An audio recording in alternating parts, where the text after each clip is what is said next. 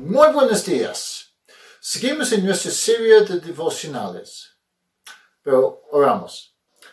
Señor, gracias por este tiempo. Necesitamos que esa palabra tuya nos alimente cada día.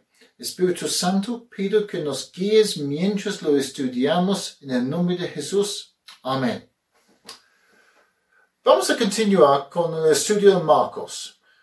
Y estamos en capítulo 14, versículos 43 a 52. Léenlo conmigo. Todavía estaba hablando Jesús cuando de repente llegó Judas, uno de los doce. Lo acompañaba una turba armada con espadas y palos enviado por los jefes de los sacerdotes, los maestros de la ley y los ancianos. El traidor les había dado esa contraseña al que yo le dé un beso, ese es. Arréstenlo y llévenselo bien asegurado. Tan pronto como llegó, Judas se acercó a Jesús. Rabbi, le dijo, y lo besó. Entonces los hombres prendieron a Jesús, pero uno de los que estaba ahí desenfundó la espada e hirió al siervo del sumo sacerdote cortándole una oreja. ¿Acaso soy un bandido? dijo Jesús, para que vengan con espadas y palos para arrestarme. Día tras día estaba con ustedes enseñando en el templo y no me prendieron, pero es, es preciso que se cumplan las escrituras. Entonces todos lo abandonaron y huyeron.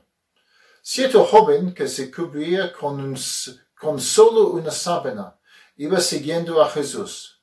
Lo detuvieron, pero él soltó la sábana y escapó desnudo. El primer paso es la observación. ¿Qué personajes participan en ese relato y qué sabemos de ellos?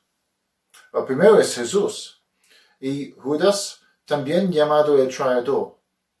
Una turba armada con espados, espadas y palos enviado por los jefes, los sacerdotes y los maestros de la ley y los ancianos fue mandados a arrestar a Jesús. Una persona en el grupo de Jesús con una espada y un joven quien escapó desnudo. Los jefes los sacerdotes y los maestros de la ley y los ancianos eran los que mandaron la turba para arrestar a Jesús. Es interesante que cada uno de los tres grupos pidieron su posición en el nuevo reino de Jesús. El nuevo jefe sacerdote es Jesús, como dice en Hebreos, en Hebreos 4, versículo 14, ya que en Jesús, el Hijo de Dios, tenemos un gran sumo sacerdote que ha atravesado los cielos. Jesús mostró en sus enseñanzas sobre el sábado, la comida y el divorcio que Él es el nuevo maestro de la ley, reinterpretándolo y reenfocándolo en Él en sí mismo. En el reino de Jesús, los ancianos son los veinticuatro ancianos vestidos de blanco en Apocalipsis 4, versículo 4. Nosotros sabemos cómo terminó la historia y sabemos lo que creemos de Jesús como Cristo, el Mesías. Nada de esa era una creencia común antes de la resurrección. Entonces, para entenderlo mejor, lo que estaba pasando en ese pasaje, sería útil revisar las creencias comunes en Israel sobre el Mesías en el tiempo de Jesús. Mientras que cada grupo tenía diversas expectativas, las creencias centrales y comunes eran, primero, la expectativa mesiánica se basa en toda la nación y no en una persona. Segunda, la obra principal de Mesías fue la liberación de Israel de sus opresores y su reinstalación como verdadero pueblo de Dios. A menudo se esperaba que esto implicará una acción militar y o una limpieza, una reconstrucción o una restauración del templo en Jerusalén. Tercero, en algunos casos se esperaba que el Mesías fuera de la línea real de David.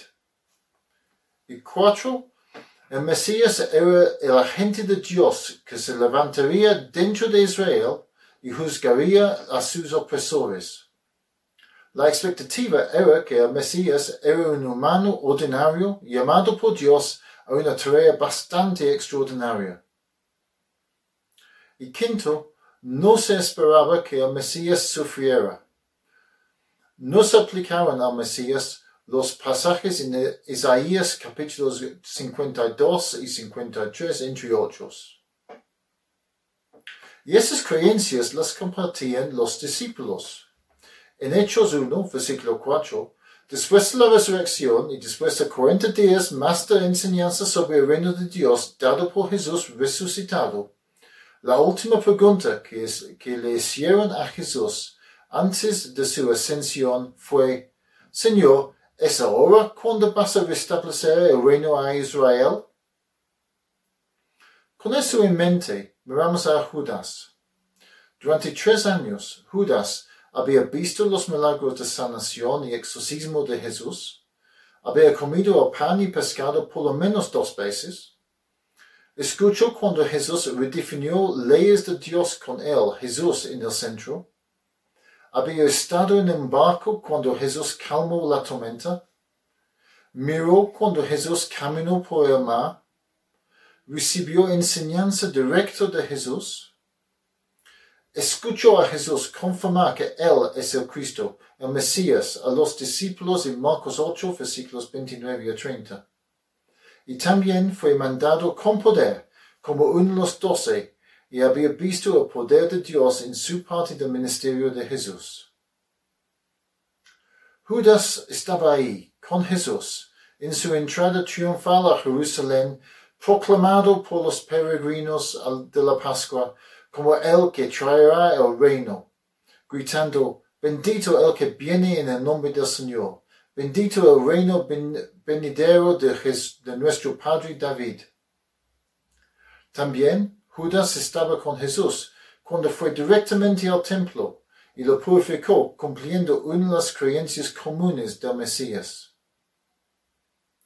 Por lo tanto, según la expectativa de los judíos que describí antes, Jesús debía haber, lanzado un golpe de Estado y hacerse cargo del reinado de Israel con el respaldo del poder de Dios y su ejército de peregrinos seguidores. El reinado de Dios debería haber sido ya una realidad, pero la semana de Pascua casi había terminado y los peregrinos pronto regresarían a Galilea y al, al rural. La oportunidad se estaba escapando. Y en esa situación Judas se equivocó. Cometió el mismo error que el rey Saúl cuando Samuel no llegaba y Saúl hizo el sacrificio en el primer Samuel 13, versículo 9. No confió en el tiempo y metodología de Dios Sabiendo que Jesús era el agente escogido de Dios, Judas decidió que Jesús necesitaba un empuje. Él esperaba que la reacción de Jesús a la situación en el pasaje de hoy hubiera sido desatar el poder que calmó la tormenta, que sanó a los enfermos y que expulsó demonios. Desde ese momento, el reino de Dios, como Judas lo entendió, habría comenzado. Pero no fue así. Jesús permaneció en el plan de Dios. Y con eso pasamos la interpretación. Vemos los dos personajes centrales del pasaje con dos actitudes opuestas. Judas tenía sus ideas de cómo Dios debería haber actuado y cuando Dios no actuó en línea de sus creencias, intentó forzar a Dios en sus ideas. ¿Cuántas veces estamos confrontados con la misma tentación que Judas? Estamos en una situación y tenemos claro cómo creemos que Dios debe actuar para solucionarlo, pero no actúa. ¿Qué tentación hay para ayudar a Dios e intentar forzar una solución? O por lo menos crear una situación en la que Dios tiene que actuar.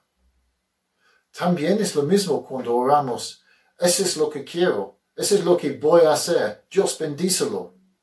Como si fuera el trabajo de Dios a seguir nuestros deseos. Cuando Jesús estaba orando en el jardín en el pasaje anterior, él sabía que tenía la opción de un camino más fácil, pero Jesús también sabía que no era el plan de Dios y no lo hizo. Esta vez no había una demostración del poder de Dios para calmar esa tormenta y el reino de Dios se acercó. Jesús se mantuvo firme y fiel al camino que Dios tenía. Las opciones son en blanco y negro. La manera de Judas, hazlo a tu manera, diciéndole a, diciéndole a Dios lo que debe hacer y efectivamente está en rebelión contra Él. O la manera de Jesús, sigue a Dios, confía en Él en todo, incluyendo su tiempo. Y la aplicación.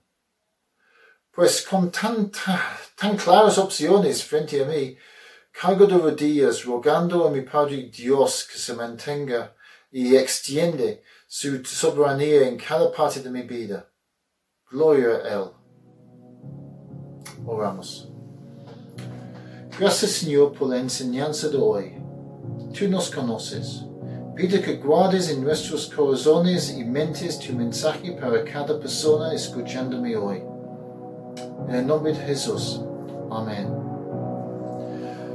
Gracias por compartir este tiempo con nosotros. Dios les bendiga.